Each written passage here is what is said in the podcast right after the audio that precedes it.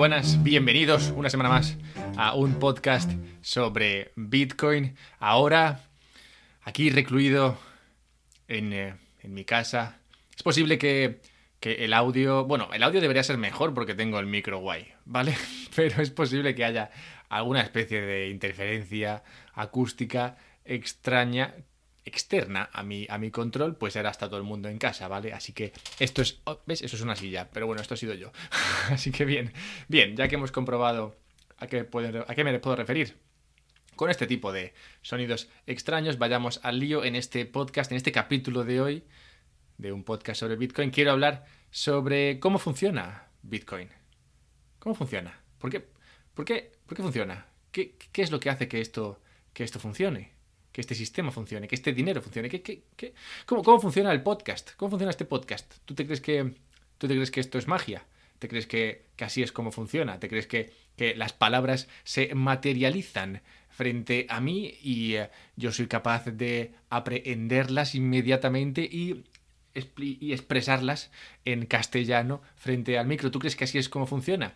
¿Crees que, ¿Crees que la gente va a Bitcoin y manda Bitcoin y eso no sé, hay un leprechaun ahí metido dentro de que es el que transfiere, que es el que lleva las bitcoins de un sitio a otro. ¿Tú crees que eso es así? Si lo crees, prepárate porque vas a sorprenderte. Bien, quiero hablar de esto porque, a diferencia de lo que mucha gente piensa, hay, hay mucho curro detrás de, Bitcoin y, y es importante que este curro exista no solo para que Bitcoin exista, sino para que perdure. Bien, como digo, no funciona mágicamente, igual que tampoco funciona mágicamente mi podcast, lo cual me abre pie a la introducción. Puedes encontrarme en Twitter para decirme lo mucho que te gusta esto, arroba alberto-mera, para comentarme otros temas que te parezcan interesantes o para, o para preguntarme cómo puedes, eh, cómo puedes eh, digamos, conseguir que este podcast llegue a más gente, pues cuanta más gente escuche este podcast, más gente se interesará y aprenderá sobre Bitcoin, lo cual al final va en beneficio de todos. Así que cosas que puedes hacer, te las digo ya. Puedes ir a Puedes ir a iTunes y dejar una review, 5 estrellas, por favor. No vayas por menos, ir para menos es para Y... Y otra cosa que puedes hacer si no, si no escuchas esto a través de iTunes es uh, compartirlo con, con, tus amigos y hablar, hablar con, con la gente, rollo, ah, pues ¿has oído hablar de Bitcoin? No. ¿Quieres oír hablar de Bitcoin? No sé. Bueno, pues tú les dices, pues hay un podcast y te dicen, ¿qué podcast? ¿Cómo se llama? Y tú le dices, un podcast sobre Bitcoin. Y ellos te dicen, no, pero ¿cómo se llama? Y tú, un podcast sobre Bitcoin. Y podéis estar así un ratito. Lo siento, no se me ocurrió esta situación cuando le puse nombre al podcast. Bien, y finalmente otra cosa que podéis hacer para que este podcast sea mejor, para que yo pueda comprar rollos de papel higiénico y sobrevivir a esta epidemia, es ir a Patreon y no solamente ayudarme a que el contenido y mi vida sea mejor y no tenga que sufrir cada día por ganar dinero, de cualquier manera, sino que también puedes encontrar contenido nuevo, contenido especial, si te conviertes en una... no sé cómo se llama esto, un mecenas, una, no sé, un alma caritativa, alguien que es capaz de, de, dar 3, 4 o 5 euros al mes por, eh, por cosas que le gustan. Tú pagas por, por, las cosas que te gustan, ¿no? Es verdad que pagas, porque pagas. O es que, o es que vas y las robas. No, tú pagas, tú pagas, tú pagas. Y a base de pagar, la cosa funciona bien. Lo cual me devuelve al tema de cómo funciona Bitcoin. Es importante en tiempos de crisis como, como los de los que vivimos hoy día confiar en que Bitcoin funcione. Y Bitcoin funciona. Hemos visto cómo los mercados se despeñan, hemos visto cómo la gente deja de ir a trabajar. Hemos visto cómo pasan multitud de cosas. otro día vi un, vi un vídeo, hay, hay, un canal que me gusta que se llama Last Week, Last Week Tonight, que, es de John Oliver y te cuenta las noticias. Bueno, pues vi un capítulo en YouTube y lo, lo, grabaron en casa, como estoy grabando yo esto ahora. Lo que pasa es que yo siempre lo grabo en casa. ellos no, ellos lo graban en un estudio, pero ahora no pueden. Así que lo estaban grabando en casa. ¿Ves? El mundo se va a pique y aún así Bitcoin cada 10 minutos crea un bloque nuevo. ¿Y por qué cada 10 minutos? ¿Cómo sabe? Tú sabes cómo es esto, ¿no? Tú sabes que hay mucha gente compitiendo por sacar el bloque. Si tú supieses cómo sacar el bloque antes que los demás, lo sacarías al minuto, no, no esperarías 10. Pero, pero no, pero los bloques son difíciles de sacar. ¿Y cómo sabe un bloque cómo de difícil debe ser? para que tarde exactamente 10 minutos en conseguirse. Nunca son 10 minutos, ¿vale? Son, es alrededor de 10 minutos. Hay veces que se mejoran mucho los sistemas o que mucha gente entra aquí a, a minar y entonces, bueno, pues en lugar de 10 minutos son 8, perdón. O si luego se por esta razón se, se, dificulta mucho la cuestión, igual pues pasa luego a 11, hasta que se ajusta de nuevo alrededor de 10. Pero bueno, que alrededor de 10 minutos y de cada 10 minutos ocurre esto. ¿Y cómo saben los bloques? ¿Cómo de difíciles tienen que ser? ¿Cómo, ¿Cómo, lo sabe el bloque? En plan, ¿hablan entre ellos? ¿Cómo, cómo se gestiona esto? ¿Cómo, ¿Cómo es capaz esto de ocurrir cada 10 minutos? ¿Cómo es posible estos bloques salir ahí, transferir la información que tienen que transferir, meterla en la cadena y que no se rompa nada, y eso cada 10 minutos durante 10 años, pero ¿qué me estás contando? Yo no soy capaz de que algo funcione del tirón durante 10 años. ¿Tú eres capaz? Seguro que no.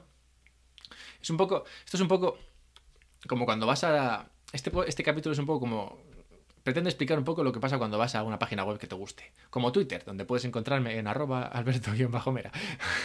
vas a Twitter y dices, anda, mira, qué, gracioso, ¿no? Qué bien funciona esto, la gente tuitea y esto aparece aquí. Anda, y si le doy like se ilumina. Anda, y si le doy a retuitear aparece una ventana. ¿Cómo, cómo ocurre todo esto? Qué bien funciona, ¿no? Qué bien funciona.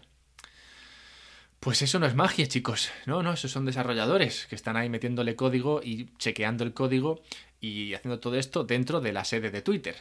Pero en Bitcoin es incluso más increíble, pues la gente lo hace desde su casa, con pandemia o sin ella, desde casa. Satoshi y los primeros, em, los primeros participantes en Bitcoin fueron los que primero participaron, claro que sí, en el, en el, código, en escribir el código que iba a permitir que los bloques funcionasen como funcionen, como funcionan, y esos bloques al unirse creen la cadena que consiste en la, que, da el nombre al blockchain de, de Bitcoin. Bien, pues, eh, pues Satoshi, como digo, fue, de los fue el primero, luego se unieron otros, y se unieron otros a meter código, que son las instrucciones de cómo debe funcionar esto, dentro de una, una web que lo que permite es compartir código para que la gente sea capaz de acceder a ese código, verlo, mejorarlo en, la medida de lo posible y demás. Y ese, ese servicio, esa, esa, herramienta, esa página web es GitHub. Y si no sabes lo que es GitHub, ya no me extraña, no todo el mundo sabe lo que es GitHub. ¿Cuántas veces has creado tú algún desarrollo de software o algún código y has decidido compartirlo ahí al mundo para que lo vea? ¿Cuántas veces? Pocas, probablemente. Yo lo hice una vez. y no era mi código. Así que no es que estuviese robando código, ¿vale? Es que lo estaba haciendo para... Bueno, da igual. en cualquier caso, GitHub es un sitio donde tú puedes poner tu código y ahí fue donde Satoshi dijo, voy a poner aquí mi código, hombre, para que lo vea todo el mundo y para que la gente sepa lo que hay detrás, para que la gente pueda ver las tripas, para que la gente pueda ver a los leprechauns, esos de los que hablaba antes, funcionando de manera que permita que Bitcoin haga lo que tiene que hacer, ¿vale? Y entonces GitHub funciona básicamente con ese código ahí y luego funciona con dos cosas que se llaman issues y pull requests, una guía rápida, un issue, cualquiera puede meterlo ahí, Tú vas ahí y puedes ir ahora mismo, puedes ir a GitHub, buscar el Bitcoin Core, el repositorio, que es donde es el repositorio, es como la página donde está esto, de, Bitcoin, y decir, chicos, no me gusta la fuente que estáis usando, me gustaría que usaseis una fuente distinta y bueno, ahí queda eso como un issue. La gente va a pasar de ese issue, claro que sí, porque es un issue bastante estúpido, pero no solamente hay issues estúpidos, hay issues muy importantes, gente que va ahí y de comprender. Bien, pues esos issues que quedan ahí son las potenciales soluciones, posibles soluciones a problemas que pueden estar ahí latentes en el código y que con esos issues abiertos se podrían eh, empezar a solucionar. Para solucionarlo, tú podrías proveer el código y luego pedir que ese código se meta dentro de lo que viene siendo el código core, el código central de, Bitcoin. Y eso es una pull request. Tú metes ahí el código en plan de, oye, he este, este, hecho este cambio del código, tal, aquí lo dejo para que, para que, lo, para que lo miréis y lo metáis, pues me parece que es importante y es bueno. Y entonces ese código se queda ahí hasta que algún desarrollador de, Bitcoin es capaz de, bueno, ir ahí y revisarlo, y luego lo revisarán otros, y luego si todo el mundo está de acuerdo, entonces meterán ese, ese cambio en el, en, el, en el, código, en el código que es como digo, cómo funciona Bitcoin. Pero no queda ahí la historia. Si quedase ahí sería medianamente interesante, pero no, es muy interesante. Esto que digo es muy interesante, pues claro, tú puedes actualizar el código de Bitcoin, pero luego nadie te asegura que ese cambio vaya a luego funcionar, digamos, en la práctica, pues la versión que los mineros, que los nodos, que los usuarios de Bitcoin usan es la que ellos deciden usar. Si tú metes un cambio en la versión de Bitcoin hoy, entonces crearás la versión de Bitcoin mañana, la 7.2, lo que sea, ¿no? Y los mineros, si no están de acuerdo con esos cambios que se han hecho en el código original, pueden decidir no usar esa, esa nueva actualización y los nodos igual y entonces ese cambio pues queda ahí como si no hubiese pasado nada y eso es lo que sea eso, esto es lo que da origen a un fork pero bueno Independientemente de eso, si liarnos con los forks y todo eso, aquí hay un montón de código que está ocurriendo, ¿vale? Hay, hay, un montón de issues, 500 y pico issues abiertos, 300 y pico pull requests abiertas, gente que tiene que revisar ese código, gente que tiene que meter nuevo código. Esto es un curro del carajo, esto es un curro del carajo.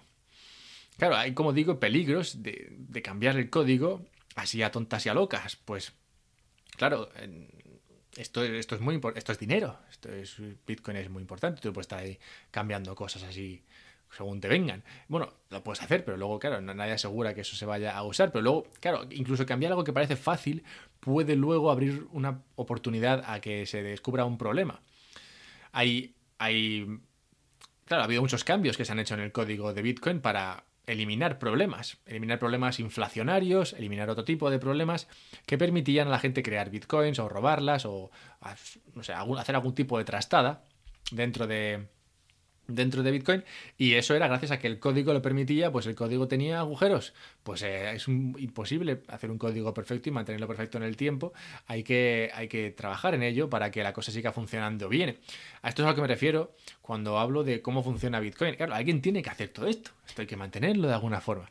Hay peligros de cambiar el código, hay peligros de no cambiarlo. Pues como digo, el código que tenemos hoy día puede tener algún tipo de problema. En 2019 se encontró una ventana de una ventana que, permitía crear eh, bitcoins de la nada. Creo que fue 2019 o 2018, pero bueno, esto ha ocurrido un par de veces al menos o tres. No pasó nada porque se descubrió antes de que nadie lo, lo aprovechase, pero ahí estaba la posibilidad. O sea que hay peligros por cambiarlo, hay peligros por no cambiarlo, y luego todo esto hay que revisarlo. O sea que, como digo, es un curro del carajo. Hay desarrolladores de Bitcoin que se encargan de revisar y de, promover, y de, promover estos, estos cambios, de aceptar algunas pull requests o meter sus propias pull requests y no aceptarlas. Bien, todo esto, como digo, es un curro del carajo. Mm, Pedro, Pepito y Manolita, Pepito y Manolita, que van a ser los protagonistas durante los próximos 48 segundos, Pepito y Manolita se ganan el pan aquí, metiendo código, revisando código, todos los días levantándose y mirando esto. ¿Y qué pasa si alguien quiere ser como Pepito y Manolita? ¿Qué pasa si tú tienes eh, amor, pasión por este tema de Bitcoin y aparte eres un gran desarrollador y querrías ayudar a que el código de Bitcoin fuese más, más sólido. Entonces, ¿qué, qué haces? Eh, no sé, terminas el bachillerato, haces actividad, te apuntas a la carrera de criptomonedas y después pides trabajo en la empresa de Bitcoin y te contratan y entonces pasas a trabajar en el código. Así es como funcionaría si esto fuese una empresa normal, centralizada y demás, pero no, es así. No es así, esto es totalmente descentralizado. No, es como Twitter. Twitter tiene sus oficinas y tiene ahí sus, sus empleados y sus cosas y su, página de, empleos y tú puedes ir ahí a la página de empleos y buscar ofertas, luego te das cuenta de que son todas en Estados Unidos prácticamente, entonces dices, pues no puedo porque no tengo visado, salvo que tengas el visado americano, entonces sí que podrías, pero solamente si te aceptan y si hay alguna oferta que digamos esté de acuerdo con tu perfil. Pero bueno, en cualquier caso es un camino mucho más sencillo o mucho más fácil, mucho más intuitivo que el de convertirse en desarrollador profesional de Bitcoin. ¿Cómo narices se convierte uno en desarrollador de Bitcoin profesional? O sea, ¿cómo, es esto? ¿Cómo puede alguien decir, oye, venga, pues voy a hacer esto con mi vida? Porque hay gente que lo puede decidir, hay gente que puede decidir, oye, esto es lo que quiero hacer con mi vida. Y, entonces, eh, ¿cómo, ¿cómo llegar de A a B?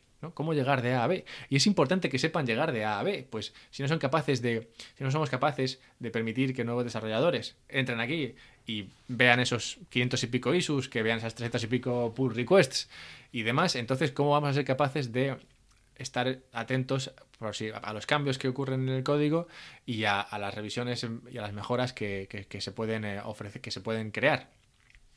¿Cómo seríamos capaces de hacer esto? Es un problema, es un problema, porque Claro, como digo, este, este mundillo es muy opaco. No, no, se, no se sabe muy bien cómo funciona. ¿Cuánto dinero hay para estos desarrolladores? ¿Quién lo tiene? ¿Quién decide qué desarrolladores son buenos y quiénes no son buenos? Lo único que puedes hacer es, eh, bueno, pues eh, ponerte ahí a meter issues para demostrar tu valía programando y que la gente te, se dé cuenta de que eres bueno y entonces, no sé, poco a poco te vas, no sé, ganando peso en el ranking de desarrolladores y entonces al final un día alguien llama a tu puerta virtual y te ofrece ser desarrollador para Bitcoin. Ni la idea de cómo funciona. Esto es tan opaco que, vamos, es más, oscuro que el sobaco de un mono. No, no, sé, no, sé, es la magia del open source. Magia es una gran palabra, me, me encanta la palabra magia. La palabra magia, por si no te has parado nunca a pensarlo, tiene dos acepciones así muy básicas. La acepción una acepción positiva y una negativa. La, positiva es, bueno, algo increíble ha ocurrido, algo mágico, positivo, ¿ves? Y luego la negativa, algo, esto es magia, en plan es, arcano, es oscuro, es, esto no, es algo, no, es, trigo limpio. Bien, en Bitcoin la magia, digamos que la palabra magia que se puede usar aquí usa o tiene ambas connotaciones. Tiene la positiva, en plan, uy, es mágico, es increíble que esto funcione. ¿Cómo, hemos sido capaces de llegar hasta aquí 10 años después con este sistema descentralizado en el cual nadie tiene claro cómo es esto y, aún así las cosas funcionan? ¿Cómo es posible? Es magia, qué increíble. Y luego la acepción negativa, en plan de, ¿cómo narices pasa esto? En plan, es tan oscuro esto que no se sabe cómo, cómo, cómo funciona el sistema, cómo, cómo, eres capaz, cómo, cómo ser capaz de ayudar a este sistema. Y es importante, como digo, que se descubra un poquito la magia, que se, que se descubra el truco, porque, claro, tenemos que ser capaces de permitir un sistema, permitir un código que sea sólido y que se mantenga sólido en el tiempo, sólido y estable. Y esto solamente se consigue con gente muy buena, dedicando horas de su vida que podrían estar dedicando a otras cosas, porque desarrolladores muy buenos, francamente, pueden ganar mucha pasta haciendo muchas otras cosas. Entonces, tienes que ofrecerles un incentivo para que dediquen su tiempo a esto y no a otra cosa, ¿vale? Los mineros tienen un incentivo claro, pero los, desarrolladores, ¿qué incentivo tienen? Si no, tienen bitcoins desde hace tiempo o algo de eso. ¿Eh? ¿Qué incentivos tienen? Bueno, pues por eso es importante descubrir un poco la magia para que este sistema, digamos, sea un poquito más transparente y la gente que quiera ayudar sea capaz de ayudar. Y que si, si tú no eres desarrollador, también seas capaz de ayudar. Bien, ¿cómo es el funcionamiento actual? ¿Cómo llegamos de la situación mágica actual a una situación menos mágica. Igual de mágica en el sentido de que funcione, pero menos mágica en el sentido de que a ver qué nadie le está pasando. Ahora mismo estamos en, en la fase de, bueno, confiamos en que alguien esté haciendo esto. Nos vamos a la cama tranquilos, descansados, bueno, descansados, no, cansados, pero tranquilos de mente, en plan, con paz mental nos acostamos y confiamos en que esto va a seguir funcionando, que cada 10 minutos va a seguir habiendo un bloque y la cosa va a funcionar como la seda, como un reloj, mejor que un reloj incluso. Pero claro, confiar en que alguien lo haga es pues, cuanto menos eh, arriesgado, ¿no? Yo, yo, vamos, duermo a duras penas. duermo a duras penas con esto. Tan poco control. Me, me, me, me, pone, un poco, me pone un poco, sí, me pone un poco tenso.